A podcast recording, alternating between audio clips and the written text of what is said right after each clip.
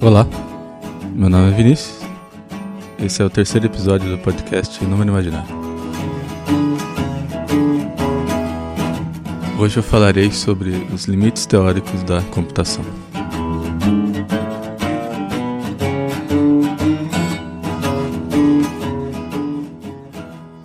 Bom, a, a ideia geral desse episódio é mostrar que existem problemas matemáticos que não podem ser resolvidos por computador. E o que é interessante disso é que esse fato independe da capacidade física do computador, né? ou seja, independe do, do, da sua velocidade, memória, essas coisas. Para estabelecer esses resultados, eu preciso antes esclarecer alguns conceitos importantes.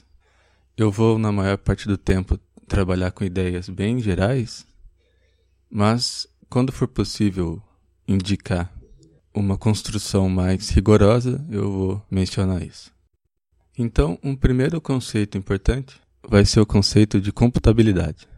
Então, dizemos que um problema é computável se é possível construirmos um programa de computador que resolve esse problema.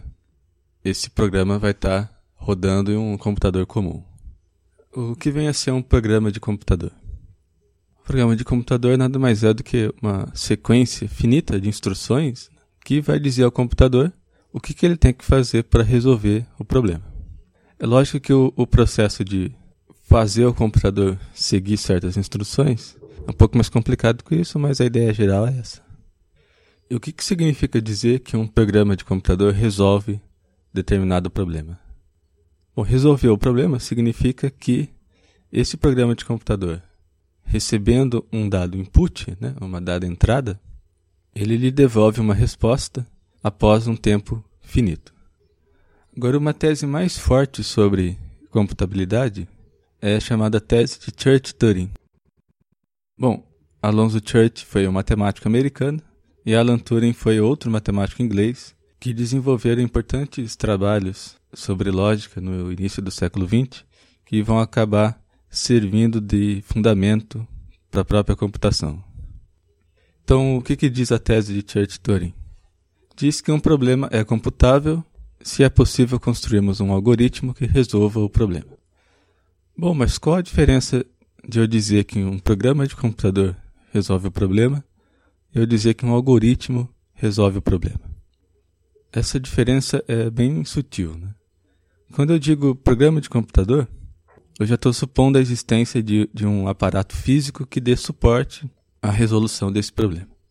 Quando eu digo simplesmente algoritmo, estou me referindo simplesmente a uma sequência finita de passos, né, ou de instruções, que podem ser descritos em linguagem natural mesmo, né, e me dizem como resolver o problema. Vou dar um exemplo bastante simples. Vamos supor que eu queira saber se um dado número é par ou não. Como é que a gente resolve esse problema? Então, recebendo um número, eu faço a divisão desse número por 2 e guardo o resto dessa divisão. Se o resto da divisão for zero, eu sei que o número é par. Então, eu respondo que o número é par. Caso contrário, eu respondo que o número é ímpar. Então, esse é basicamente um algoritmo para resolver o problema de saber se um dado número é par ou não. Então, veja que eu ainda não construí um programa de computador para resolver isso. Simplesmente descrevi uma sequência de passos que eu acredito que me resolva o problema. Então, pela tese de Church-Turing, esse problema é computável. Em tese, a gente pode construir um programa de computador que resolve esse problema. Agora, aqui já aparece uma questão bastante importante para considerar. Eu disse que resolver um problema significa que o programa de computador, o algoritmo, dado uma entrada, ele leva um tempo finito para lhe responder alguma coisa. Agora, esse tempo, embora seja finito, ele pode ser muito grande. Ou seja, embora seja possível, teoricamente, resolver um dado problema, o tempo de solução desse problema para uma entrada muito grande, para um input muito grande, também é muito grande. Nesse caso, costumamos dizer que o problema é intratável. Então, o que é um problema intratável? Um problema é intratável se para instâncias muito grandes, se para inputs muito grandes é inviável resolvê-los. Tecnicamente, a gente diria que esses problemas não podem ser solucionados de forma eficiente. Isso quer dizer que a, a taxa de crescimento do seu tempo de execução, em função do tamanho do input, é muito rápida. Então, com isso, a gente acaba tendo duas áreas de estudo, né? Lógico que essas áreas vão estar relacionadas. A gente quer saber quais problemas podem ser teoricamente resolvidos por meio de algoritmo. Daí a gente tem a teoria da computabilidade. E tem um outro momento em que a gente vai estar preocupado na solução de problemas em larga escala de forma eficiente. Daí a gente vai ter a teoria de complexidade de algoritmo. Então vamos voltar agora para a questão inicial.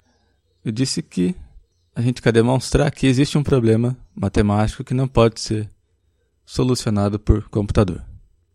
Em outras palavras, a gente quer demonstrar que existe um problema que não é computável. Então isso vai significar que, mesmo que a gente tivesse um tempo infinito à disposição, ele não seria resolvido pois esse fato independe das características físicas do computador. Ele depende muito mais da lógica adjacente ao problema.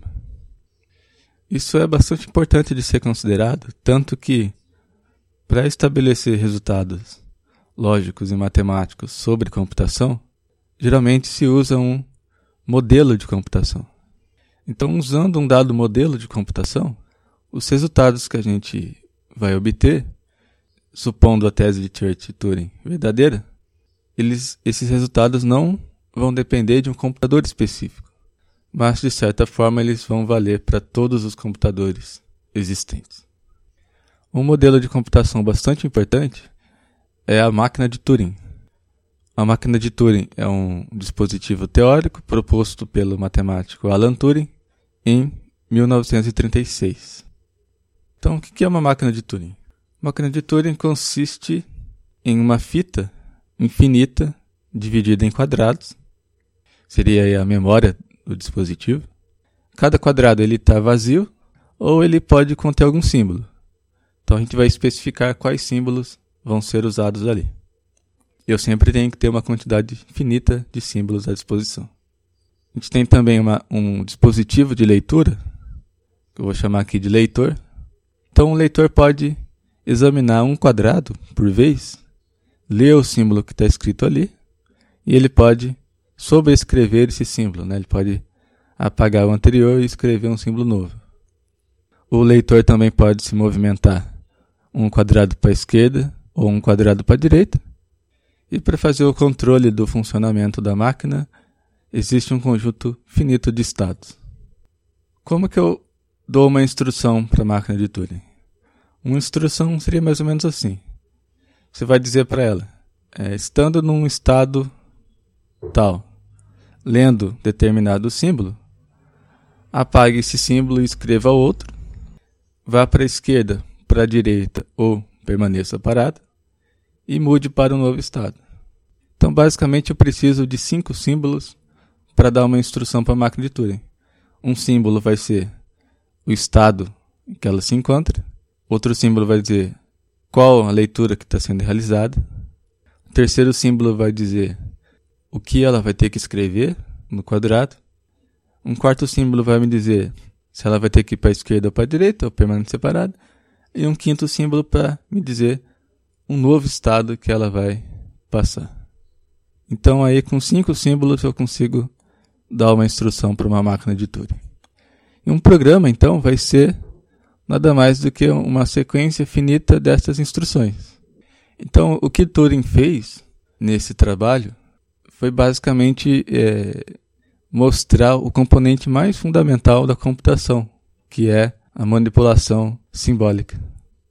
Você pode perceber que a operação da máquina de Turing é totalmente baseada na manipulação de símbolos. Né? Ou seja, ela simplesmente lê símbolos apaga símbolos e escreve novos símbolos na fita. Eu poderia também apresentar agora um, uma nova definição de computabilidade com base nas máquinas de Turing. Então, posso dizer o seguinte: um problema é computável se pode ser resolvido por uma máquina de Turing. Isso implica que a gente acredita que a máquina de Turing é de fato um modelo de computação, ou seja, todos os, todos os problemas que podem ser resolvidos de forma algorítmica podem ser resolvidos por máquina de Turing. Então, a forma rigorosa de se obter resultados sobre computação é utilizando seu modelo de computação. Como eu vou utilizar aqui argumentos mais informais, vou falar simplesmente de programas de computador. Um fato fundamental para a demonstração do resultado que a gente está querendo, né, de que existem problemas não são solucionáveis algoritmicamente, é o fato de que o conjunto de todos os programas de computador é enumerável. Não sei se você está familiarizado com esse conceito de conjunto enumerável ou não enumerável. Simplificadamente, a gente pode dizer que um conjunto ele é enumerável se ele é finito, ou mesmo sendo infinito, a gente pode listar os elementos desse conjunto. Então, a ideia é que eu posso dizer quem é o primeiro elemento, quem é o segundo elemento, quem é o terceiro elemento e assim por diante. E um conjunto ele é não enumerável quando o que eu disse anteriormente não ocorre. Ou seja, um conjunto é não enumerável se eu não consigo listar esses elementos um por um. Né? Eu não consigo dizer quem é o primeiro, quem é o segundo exatamente. De certa maneira, um conjunto não enumerável tem tantos elementos que você não consegue usar os números naturais para enumerar esses elementos. Agora perceba o seguinte: para escrever um programa de computador, você precisa de uma linguagem de programação. Então, toda linguagem de programação possui uma certa quantidade de comandos específicos e de símbolos auxiliares que podem ser utilizados. Então, você não pode escrever qualquer comando, tem uma lista certa de comandos para ser utilizados. E para criar variáveis ou exibir mensagens, você vai utilizar a sua própria linguagem, que a gente sabe que possui como base última um conjunto finito de letras do alfabeto, a gente está acostumado. Então, no fim das contas, um programa de computador nada mais é do que uma cadeia finita de símbolos, onde tais símbolos são provenientes de um conjunto também finito de símbolos. Isso implica que, embora a gente consiga uma quantidade infinita de programas, o conjunto de todos esses programas vai ser enumerável. Dessa maneira, eu posso fazer uma lista de programas, não uma lista infinita. Eu posso dizer quem é o primeiro programa, quem é o segundo programa e assim por diante. Então, como cada programa faz uma, uma função, calcula uma função específica, ou resolve um problema específico, a gente já pode perceber que a gente está limitado na quantidade de problemas que a gente vai conseguir resolver. A gente vai conseguir resolver uma quantidade infinita de problemas, só que enumerável. No entanto, existem certos conjuntos na matemática que são não enumeráveis. Por exemplo, o conjunto de todas as funções de naturais em naturais. Então, o que é uma função de natural em natural? é uma função que recebe como entrada um número natural, faz um, um certo cálculo e lhe devolve também um número natural. Por exemplo, uma função bem simples, f de x é igual a x mais 2. X aqui é o número natural. Então você fornece um número como entrada, por exemplo, 2. A gente vai fazer o cálculo de 2 mais 2, que é 4. Então, como resposta, eu vou ter 4. Então seria bem fácil escrever um programa que resolve esse problema para mim. Então, se tomarmos o conjunto de todas as funções de naturais e naturais, eu vou ter um conjunto não enumerável.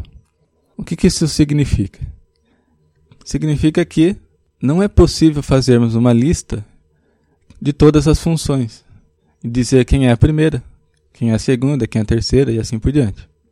Portanto, a gente não consegue alinhar as duas listas que a gente tem. Né? A gente tem a, a lista de programas e a lista de funções. O que isso significa? Bom, significa que não é possível fazermos uma lista de todas as funções e dizer quem é a primeira, quem é a segunda, quem é a terceira e assim por diante. Se eu conseguisse fazer uma lista de todas as funções, eu poderia colocar essa lista de funções em correspondência com a lista de programas. Né? Então, programa 1 com a função 1, programa 2 com a função 2 e assim por diante.